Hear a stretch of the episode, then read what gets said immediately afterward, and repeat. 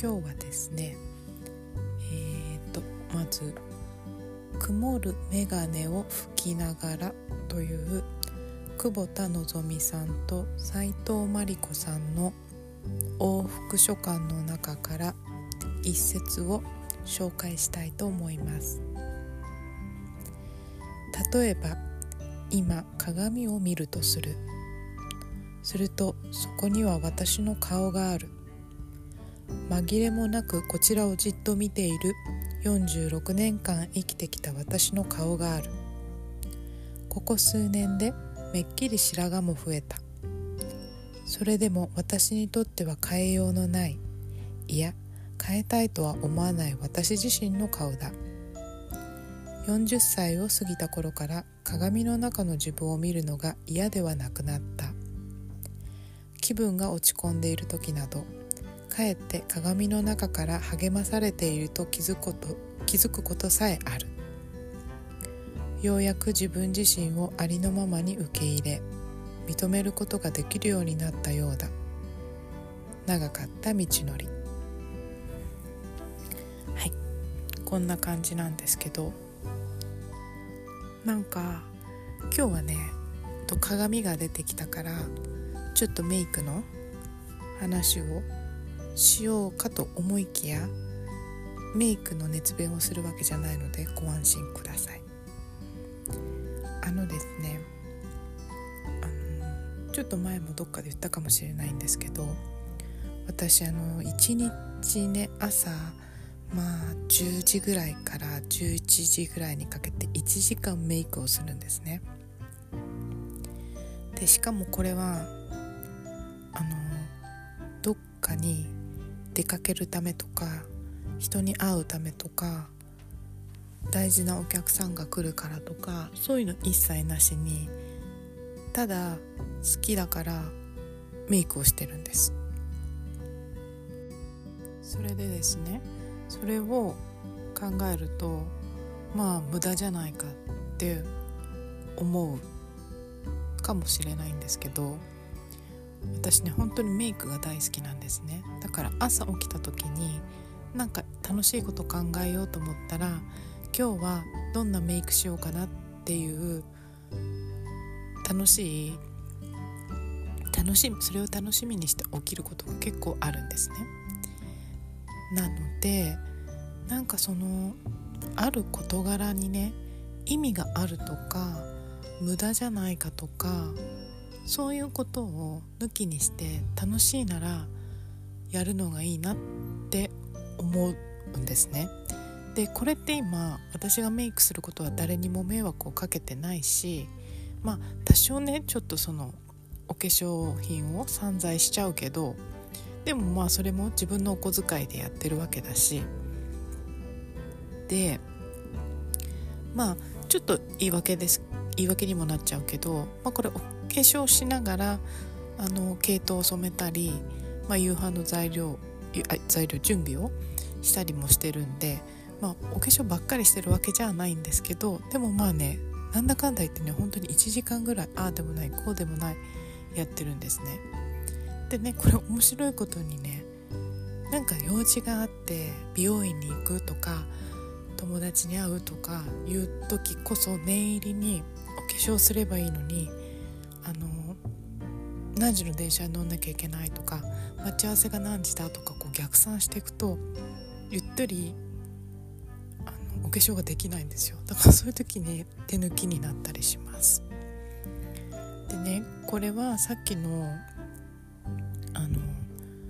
鏡をね見てね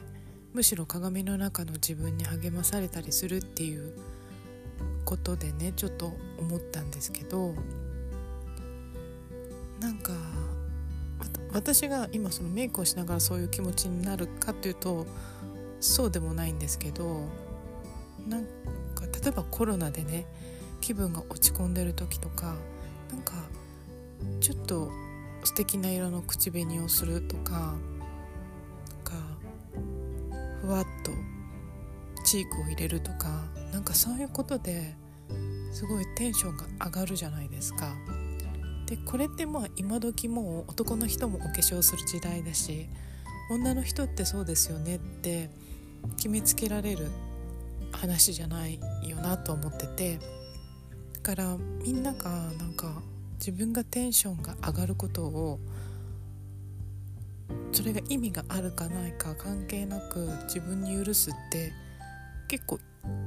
大切いいよなと私は思ってるんですね。で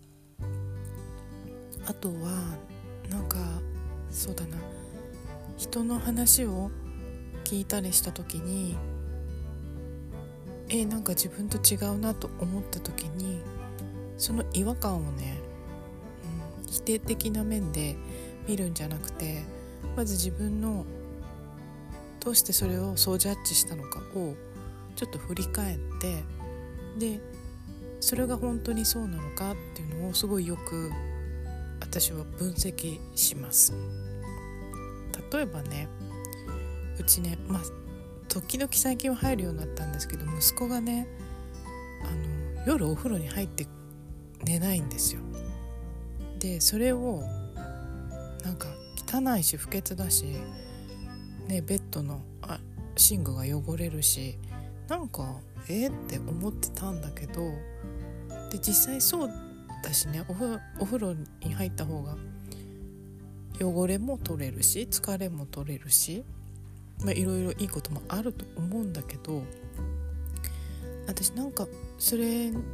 に毎回イライラして怒るのも嫌だしあの言っても治んないしでその時にあれ？待ってよと思って別に夜にお風呂入んなくてもいいよな朝入ってるんだからもうどっか一日のどっかで入って綺麗にしてるんだからいいよなと思って。でその寝具、まあ、ベッドとかが汚れるとかはまあそうだけど、まあ、それって大したことじゃないよなと思って。なんか自分が勝手に夜にお風呂に入ることが正しくて朝に入るのが正しくないみたいな価値観でものを見てるからその息子の行動がだらしなく見えたり無駄に自分がイライラしたりするんだよなと思ってまあいいやと思ったんです。でそれはねまあなんだろうな。ちょちょっと、自分がイライラすることを避けるためのうまい口実みたいにもちょっとは思うけどあでもねそれをねもう長く付き合ってたら慣れてくるしイライラもしなくなってくるし、うん、なんか夜お風呂入ったらえなんかすごいじゃんみたいな。子供かって感じなんですけどね。そうでたそういうふうにいろいろな引っかかることがあったら立ち止まって本当に自分のそのジャッジが何を根拠にそう判断したのかっていうのをよく考えます。ででお化粧の話に戻ると結局それをじゃあ無駄なことだからって自分の生活から削除してみたらなんかすごいつまんない味気ないものになっちゃうんですよね。若いね世代でねお子さんもたくさんいてね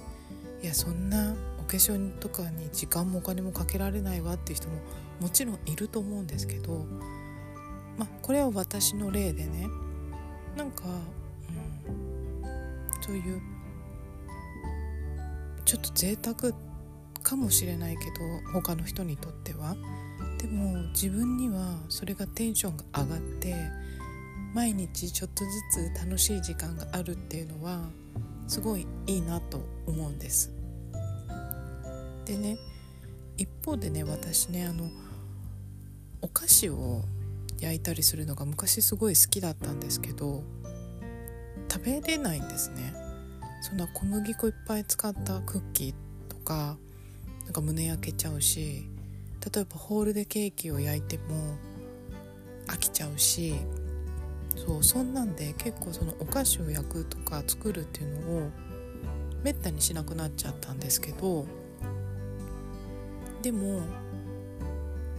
今はそれはしないのが心地いいんですね。なんか作ったら食べなきゃいけないとか捨てちゃうのもったいないとかあれこれあの何て言うのかな材料費の方が高くついちゃって、まあ、買ってきた方がいいよねとかそういう風にまあさっき言ったメイクの話で言えばつまんない方向に答えを選択するという事柄もあります。でもそれはそれで今の私にとっては心地よいというかいい方の選択をしてると思えるので後で変わるかもしれないけど今はそういうふうに考えるとかあってもいいなと思ってだから、うん、全部が全部無駄なものがいいよねって話でもないし全部が全部合理的な方がいいよねって話でもないんだけど自分がちょっとそれは譲れないぐらい好きです無駄なことだけどっていうものが私の生活の中で楽しみになってるからそこは譲れないよっていう話を今日はしたかったです。はい。そんな感じでなんかね今日ね本当はねあのラジオを話すことそんな思いつかなかったから飛ばしてもいいかなと思ってたんですけどやっぱりね夜にこうやって本読んでるとねあ今ここのフレーズを読んだら自分はこういうことを考えたなっていうことを記録したくなりますね。なんかそれで今こうやって撮ってみました。はい。ではそんなところでまた次回に。